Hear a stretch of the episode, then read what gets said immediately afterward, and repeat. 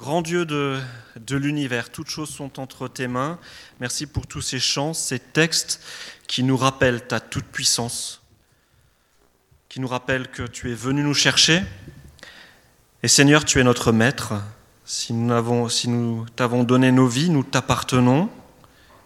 Apprends-nous à vivre en toi. Apprends-nous à te servir au quotidien, de façon concrète. Merci pour ta parole qui nous guide, que ton esprit nous ouvre le sens de cette parole. Amen. Alors ce matin, euh, comment dire? Alors ce matin, je viens vous parler. je viens vous parler. Alors je ne sais pas trop par où commencer. Je vais vous parler d'un sujet tabou. Bon allez, je me lance, j'y vais. Je vais commencer par vous raconter une petite expérience. Alors je vous raconte le jour où, où j'ai réalisé vraiment que ce sujet-là était décidément tabou. C'était il y a bah déjà euh, environ 8 ans. J'étais dans dans l'église où j'étais avant, vous savez, lorsque nous étions en région parisienne. Et puis, euh, dans, cette église, euh, le, conseil d'église avait décidé d'apporter une suite de prédications sur différents sujets de société et de les apporter de manière un petit peu, petit peu particulière. Euh, chaque sujet était traité en deux étapes. Le dimanche d'avant, on parlait du sujet dont on allait parler la semaine d'après, on annonçait la, thématique. Pendant la semaine, les gens pouvaient poser leurs questions, envoyer par mail les, questions à une personne qui allait travailler euh, la, problématique en particulier. Et puis le dimanche, on avait un, une prédication en deux temps, on avait un court enseignement sur le, sur le sujet par une personne qui avait travaillé la question. Et puis ensuite, l'Église pouvait euh, voilà, poser des questions en live pendant le, pendant le culte. Et c'était vraiment super, c'était vraiment super parce qu'on a pu parler de, de sujets sensibles et d'actualité. On a parlé de, politique, on a parlé de justice sociale, on a parlé de sexualité et conjugalité et ainsi de suite.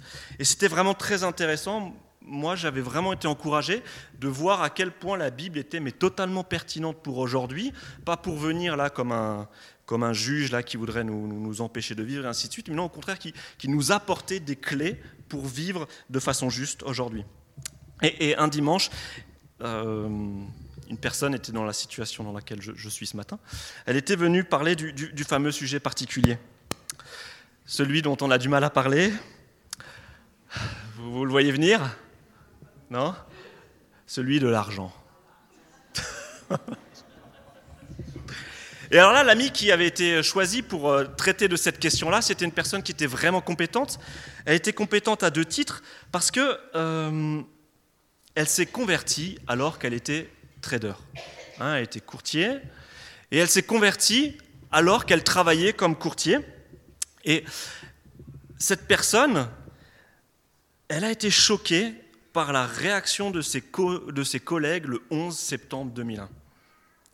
Alors que les deux avions venaient de se cracher dans les deux tours euh, à, à New York, dans les deux tours du World Trade Center, alors que les télévisions passaient en boucle les images de ces tours encore debout en train de brûler, ses collègues traders, au bureau, devant les images, ont ouvert des bouteilles de champagne parce que cet attentat allait avoir des répercussions positives pour leurs affaires.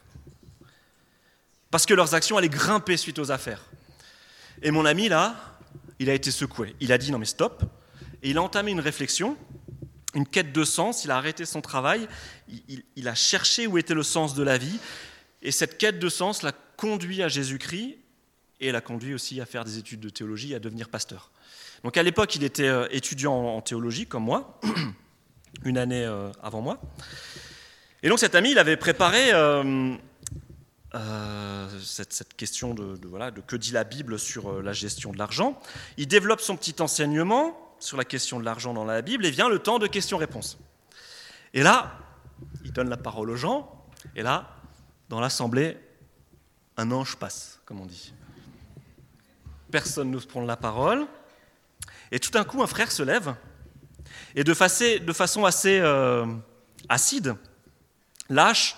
Mais je suis choqué qu'on parle d'argent en plein culte. Nous sommes dans une église. Il y a des sujets qui n'ont pas leur place dans une église. Qu'est-ce que c'est que ce mélange des genres?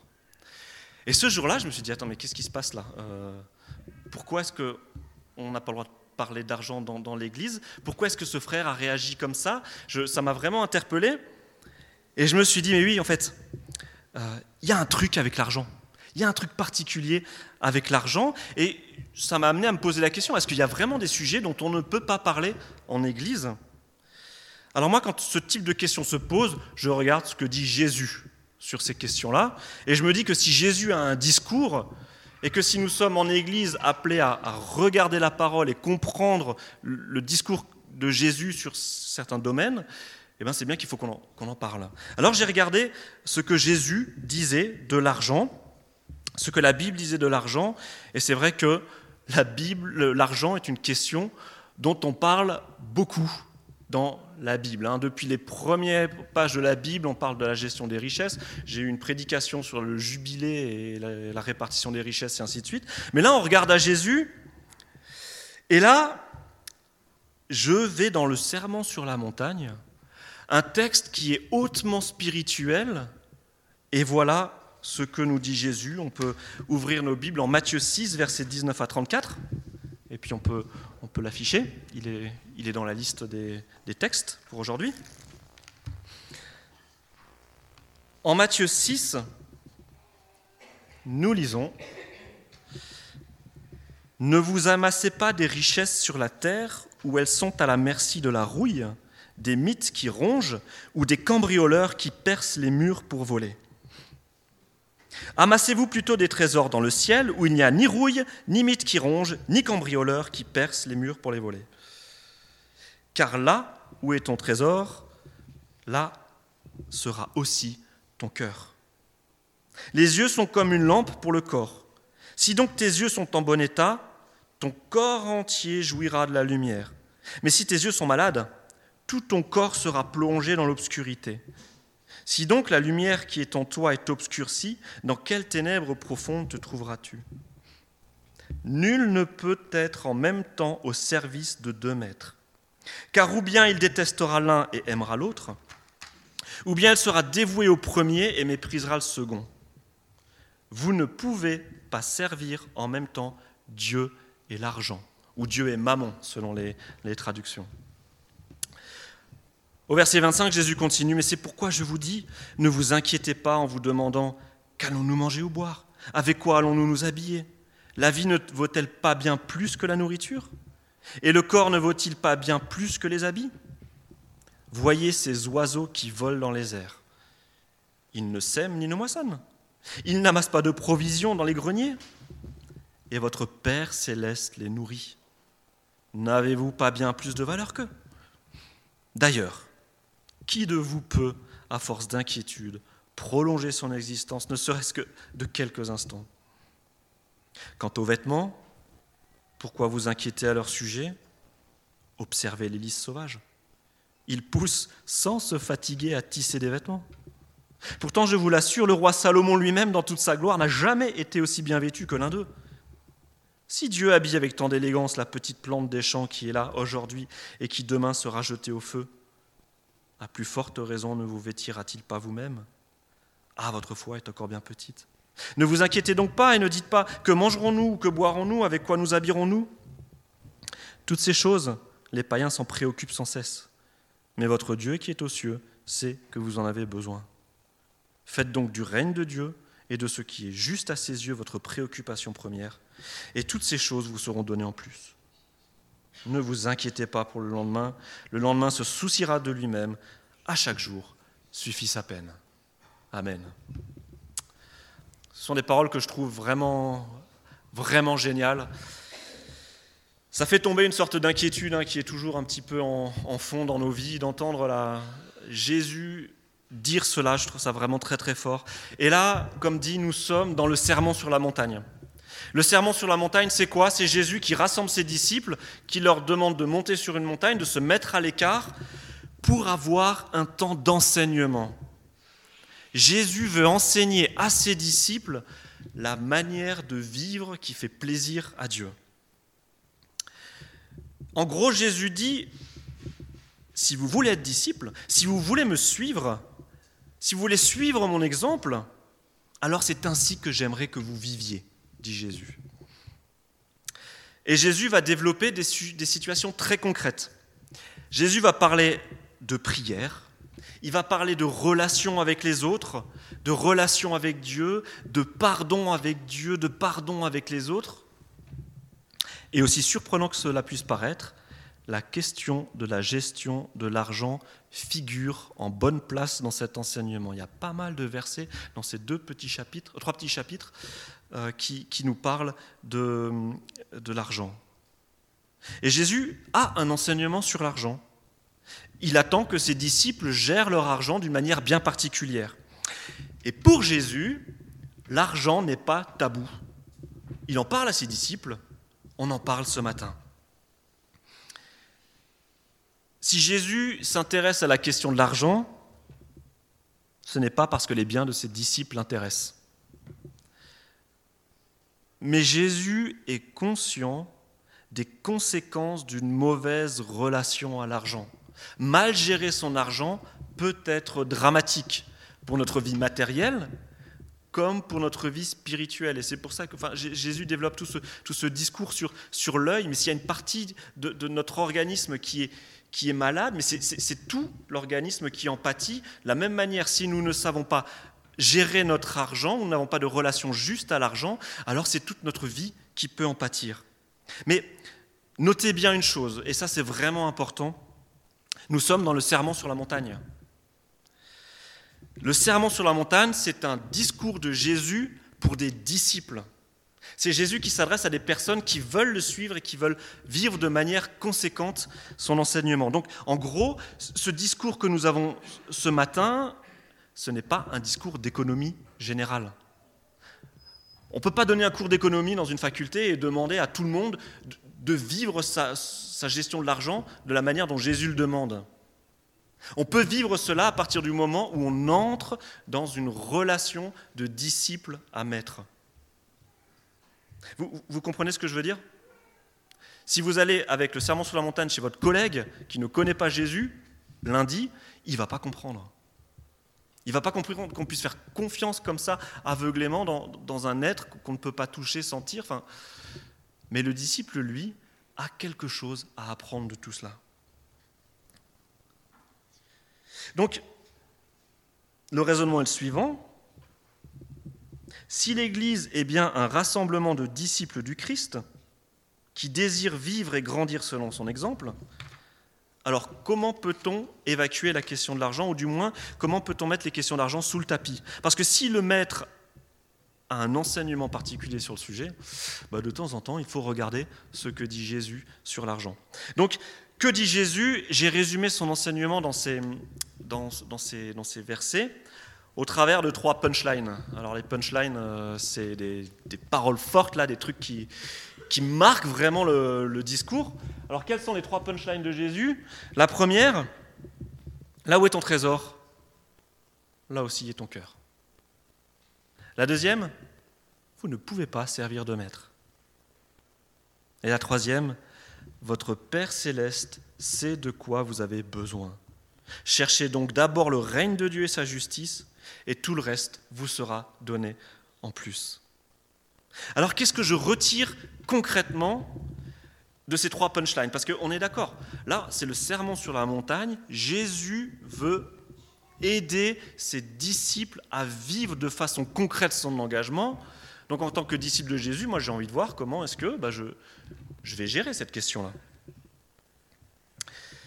Alors la première chose que je retire de ces trois phrases fortes, c'est que Jésus montre à quel point l'argent est une question intime. Une question intime qui touche presque à l'identité de la personne. Parce qu'elle touche à l'essentiel, elle touche au, cœur de la personne. Et le, cœur, dans la Bible, c'est pas le, cœur de la Saint-Valentin, c'est pas le cœur euh, siège de l'amour. Le cœur dans la Bible, c'est le cœur de la pensée et du discernement. D'accord? Donc quand Jésus parle de cœur, il parle de, de cet espace de nos, de nos corps et de nos vies où nous prenons nos décisions. Le cœur, en fait, c'est un petit peu comme le gouvernail du bateau. C'est un tout petit instrument, mais qui est capable de diriger des trucs énormes. Ce que tu considères comme précieux, nous dit Jésus, ça va orienter tes pensées, ça va orienter tes décisions, ça va orienter tes actions. Ce qui a de l'importance pour toi va conduire ta vie. Et, en pensant à ça, euh, moi j'ai pensé à effectivement à ces bateaux. Est-ce que vous avez déjà vu des porte-conteneurs? Euh, Si vous êtes déjà allé à la mer, parfois au loin, là, sur la ligne d'horizon, vous voyez un truc énorme en train d'avancer. Enfin, on a l'impression qu'il avance pas, mais il avance quand même puisque ces trucs-là, ça, trimballe plein de richesses euh, depuis la Chine jusque nos pays occidentaux. Mais ces immenses bateaux-là, alors là c'est le, le, plus gros porte-conteneur français, 400 mètres de long, 59 mètres de large, on ne se rend pas compte, hein, ça c'est 400 mètres. 400 mètres c'est quoi? C'est jusqu'à la salle de l'orangerie? Encore plus loin? On irait jusqu'où? Jusqu'à la poste? Ok, juste en, tout, en allant tout droit, on irait jusqu'à la poste. 59 mètres de large. Notre église fait combien de mètres de large là? 15-20 Allez, faites x 3. Voilà. bref, c'est énorme. Et ces immenses bateaux, ils sont, ils sont pilotés, hein, heureusement. Ils sont pilotés, et ce qui impulse la direction, alors ça se passe dans la cabine, là quelque part, il y a quelqu'un qui conduit, mais c'est le gouvernail, là, ce petit machin-là qui va diriger cet immense porte-conteneur. Et Jésus nous dit, ah attendez, attendez j'ai une photo encore. Ah, on voit pas trop, mais euh, là il est, on a un bateau qui est euh, en cale, là, enfin, on est en train de bosser dessus, et là on voit le, petit organe là qui, qui dirige ces immenses porte-conteneurs. Jésus dit, là où est ton trésor, là aussi sera ton cœur. Ce que tu estimes précieux, c'est là où tu vas investir tes pensées, tes actions et ainsi de suite. Ça va devenir le volant de ta vie, ça va devenir le gouvernail de ta vie. Et selon ce que tu estimes précieux, tu ne suivras pas les mêmes trajectoires selon les choix que tu vas faire. Et c'est pour ça que pour Jésus, c'est important. Attention, l'argent fait partie d'un domaine crucial de nos vies. En fonction de la relation que je vais avoir avec l'argent, je ne vais pas suivre les mêmes sentiers, je ne vais pas arriver au même endroit. Si c'est notre sécurité matérielle qui nous préoccupe, alors nous allons bâtir une vie basée sur nos richesses. Alors les plus jeunes d'entre nous se souviennent, certains sont encore en plein, dedans, à un moment donné on nous demande à l'école de choisir un métier. Alors ça, on a 12, 13, 14, 15 ans, on nous dit déjà, allez maintenant il faut décider ce que tu vas faire dans la vie, euh, c'est important et ainsi de suite. Et alors là, on est un peu démunis. Alors c'est bien, on a des conseillers d'orientation et, ainsi de suite, mais, mais quand même, on est démunis, on est, on est, on est jeune, on n'est pas fini. On, devrait déjà décider comment orienter nos vies. Et là, bah, ce qu'on nous encourage à faire, bah, c'est dire bah, qu'est-ce que tu aimes faire? C'est quoi qui est important pour toi? Et les jeunes, bah, voilà, ils réfléchissent sur leur futur métier, ils préparent leur avenir en commençant par réfléchir où est leur trésor, où est leur cœur, qu'est-ce qui est précieux pour eux. Et alors certains vont dire, moi ce qui est important c'est de pouvoir aider les autres. D'autres vont dire, moi j'aimerais faire un métier qui a du sens. Lorsque je me lève le matin, j'aimerais qu'il y ait vraiment du sens. D'autres vont dire, moi j'aimerais un métier où euh, j'existe, où on me voit. Et d'autres vont dire, bah voilà, moi je veux un métier où je suis bien payé. Ça fait partie des critères. Hein et, et c'est pas du tout pour. Euh, là, je suis pas en train de. J'ai pas classé ces, préoccupations par, euh, par ordre d'importance, de, préférence, ou je ne juge pas ça du tout. Mais vous êtes d'accord, pour l'exemple, que selon le principe de base que vous mettez lorsque vous commencez à chercher un métier, ce qui est important pour vous, vous n'allez pas vivre la même vie que si vous avez fait un autre choix au, départ. Et vous n'allez pas avoir la même carrière, vous n'allez pas avoir les mêmes amis, vous n'allez pas avoir la même fin de vie. Donc vous voyez comment parfois certaines petites choses orientent nos vies de façon drastique. Et Jésus nous dit, voilà, sois conscient de ça. Fais attention dans quoi tu investis. Fais le tri dans tes préoccupations. Parce que ce que tu estimes précieux, ça va te conditionner et ça va conduire ta vie. Et Jésus, dans, dans, ce passage sur le serment sur la montagne, nous dit, ben voilà, n'investis pas dans le matériel, mais investis dans les valeurs du royaume. Parce que ce que Jésus veut, c'est que notre cœur, hein, ce centre de, décision, ce centre de l'action dans nos vies, soit orienté vers Dieu, auprès de Dieu. Jésus voudrait que notre cœur soit nourri par l'amour et par la pensée de Dieu, et non pas par des considérations matérialistes. Et c'est pour ça que Jésus dit, mais ne raisonnez pas comme des païens, en fait. Euh, ce sont les païens qui se préoccupent de quoi ils vont...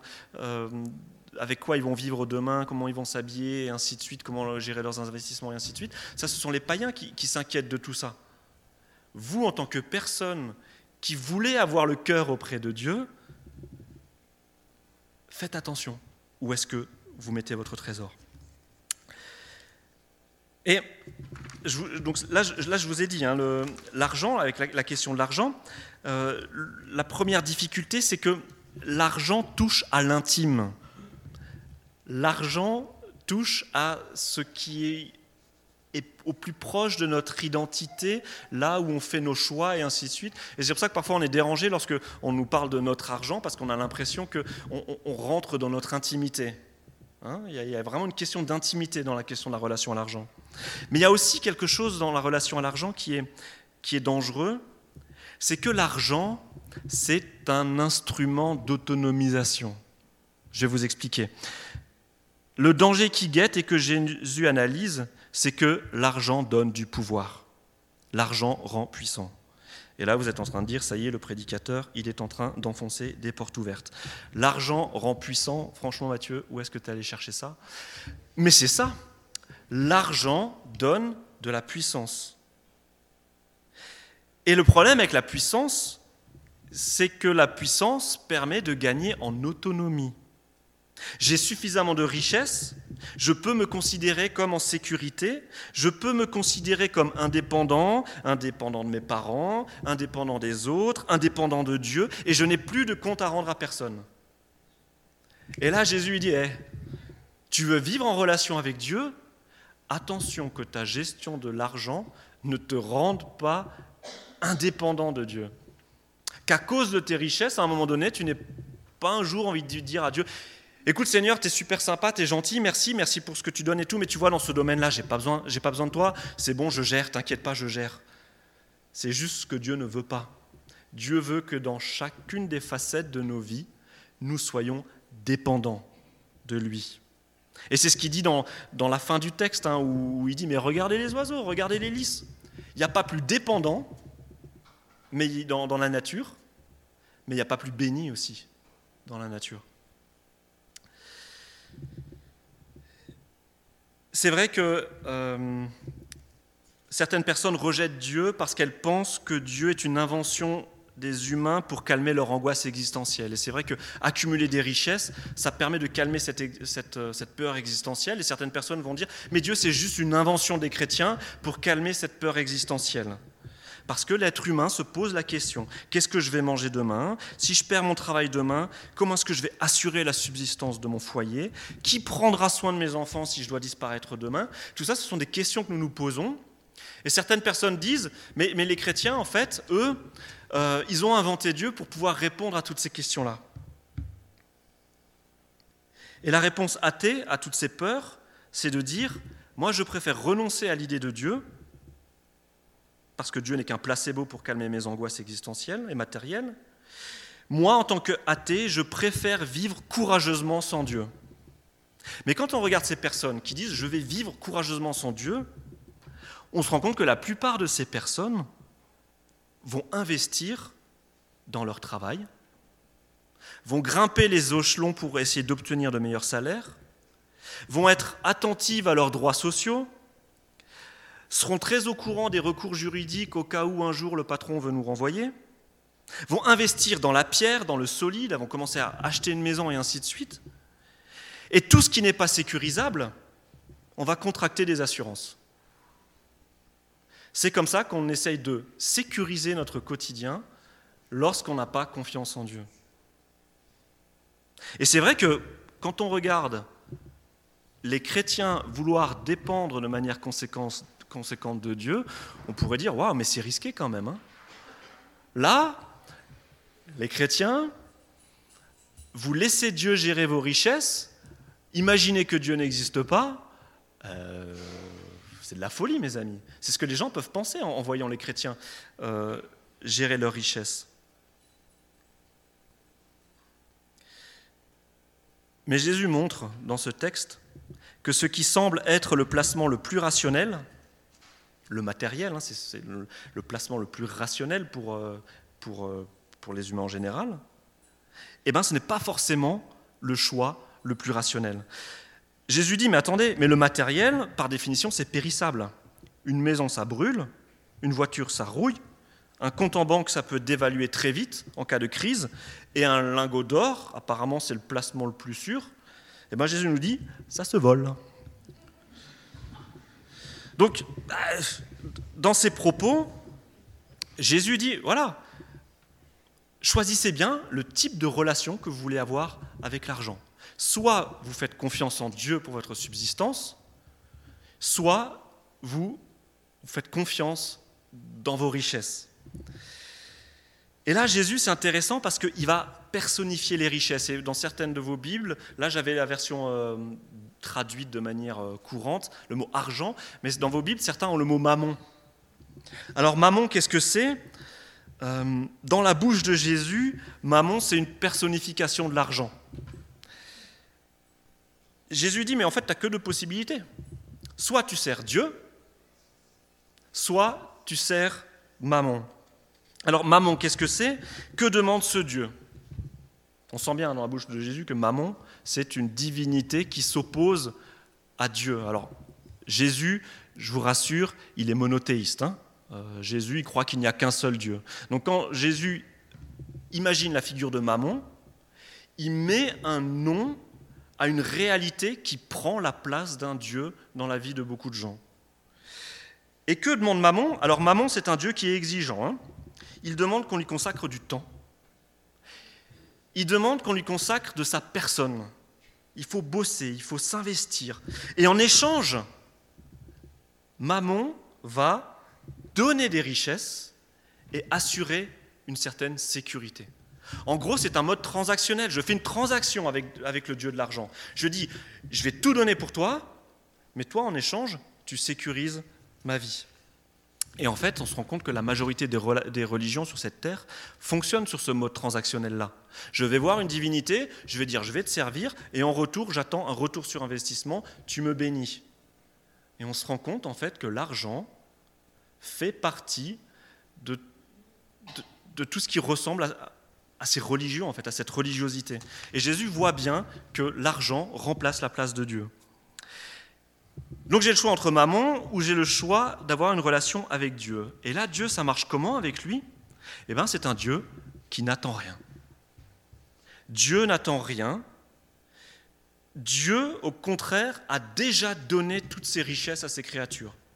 Il a donné la vie et il est allé jusqu'à offrir son Fils unique, il s'est offert en personne ce qu'il avait de plus précieux pour que nous puissions avoir une relation avec Dieu et une relation qui n'est pas du tout de l'ordre de la transaction.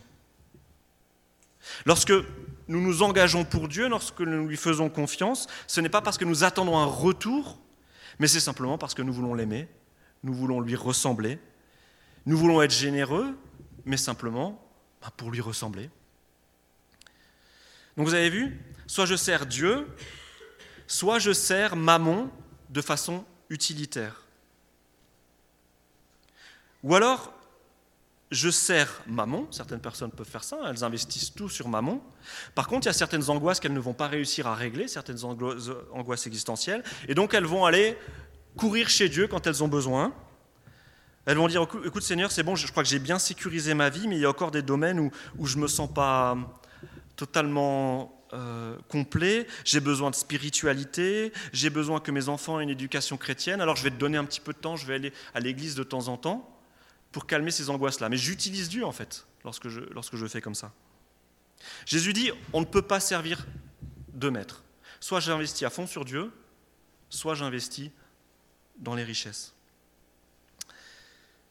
Alors en lisant ce, passage sur le sermon sur la montagne, je comprends pourquoi mon frère avait réagi si fortement lorsqu'on a parlé d'argent en Église. Parce que l'argent touche à l'intime et l'argent touche au sacré.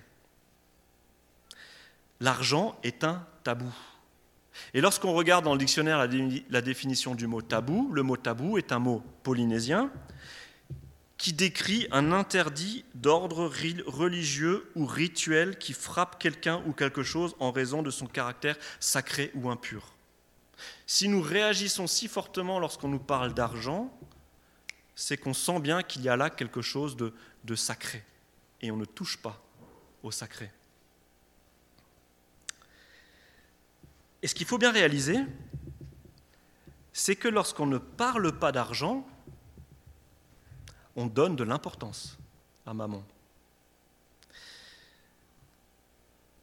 Dans nos églises, est-ce que nous ne devrions pas justement déboulonner maman? Est-ce que maman n'est pas une idole qu'il faut que nous fassions tomber? Alors comment faire tomber maman? Eh bien je dirais surtout pas en taisant les questions d'argent. Parce que tant que je, tais les questions d'argent, dans ma vie ou en église, on imagine nos vies, nos églises comme une maison où on a dit à Dieu, bah tiens, il y a, a 4-5 pièces qui t'appartiennent, par contre, tu rentres pas dans celle-là, on n'en parle pas. C'est la pièce où je garde l'idole de maman. Hein. c'est un petit peu, c'est pas évident de rentrer dans cette pièce-là. Euh, ça reste fermé. Seigneur, tout est à toi, mais là, ce domaine-là, on n'en parle pas.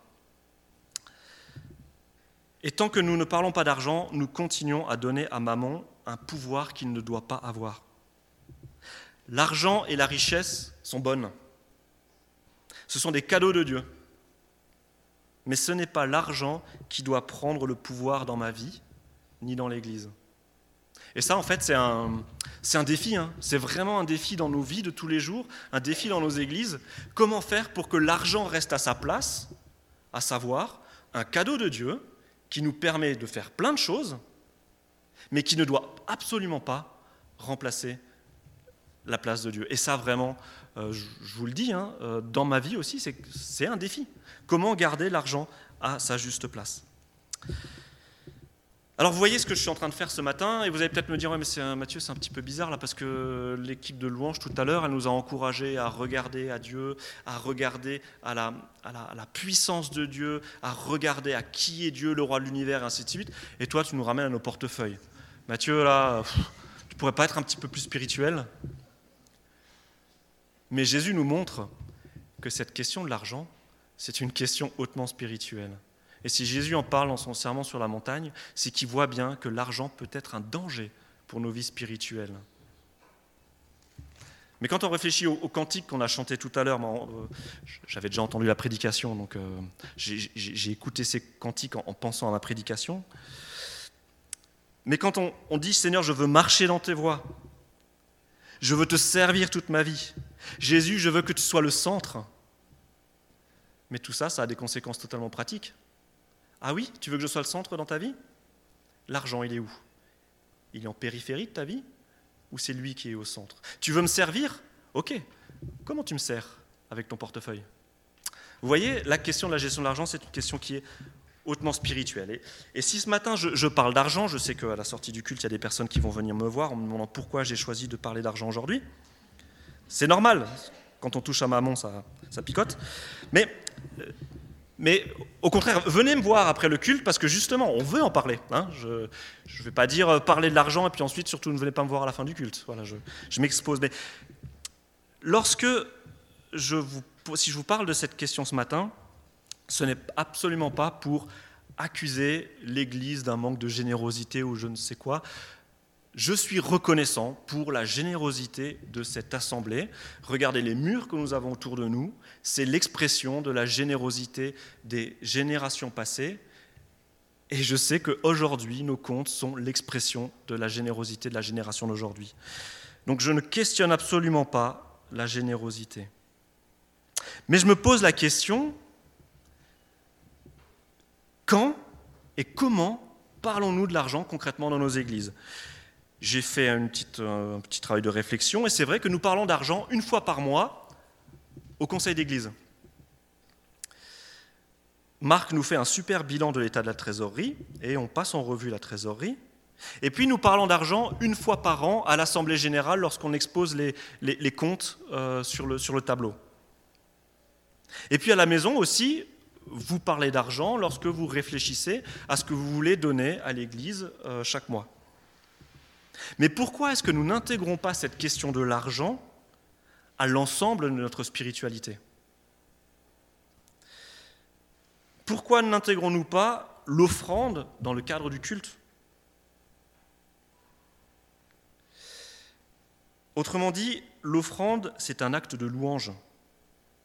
Pourquoi louons-nous ostensiblement Dieu avec la louange musicale, mais ne mettons-nous pas en valeur cette autre manière de louer Dieu qui est la générosité? Alors bien sûr, il n'est pas question de braquer les projecteurs sur qui donne quoi, non, mais simplement exprimer notre reconnaissance.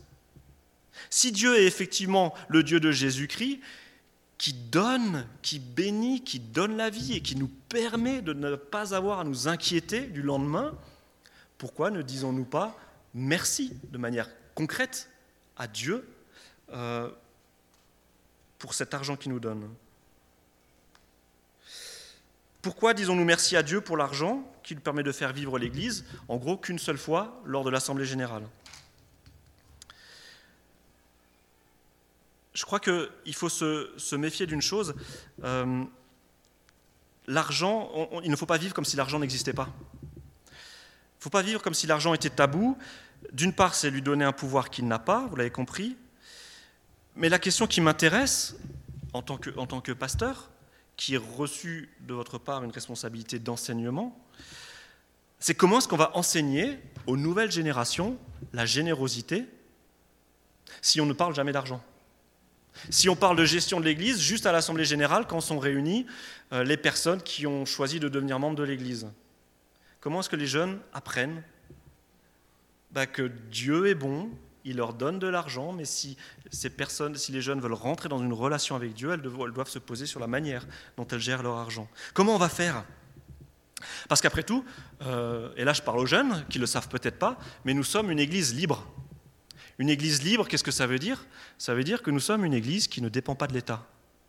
Ça veut dire que nous ne touchons pas de subventions. Ça veut dire que tout ce qui est ici, le chauffage qui vous chauffe, les chaises sur lesquelles vous êtes assis, eh ben, c'est de la générosité de la part des chrétiens. Donc ça, les jeunes, ils doivent le savoir. Et comment le sauront-ils?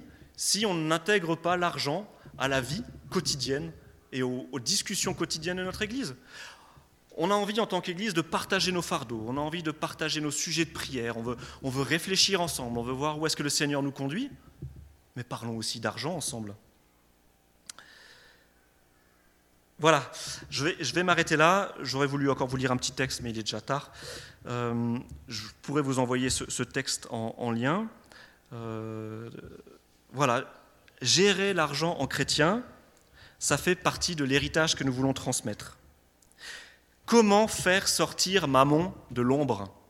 Comment déboulonner définitivement cette idole? Comment remettre l'argent à sa juste place dans nos vies et dans nos églises? En intégrant les questions d'argent à notre spiritualité. La question de l'argent, c'est une question qui est hautement spirituelle. Intégrons-la à notre vie spirituelle.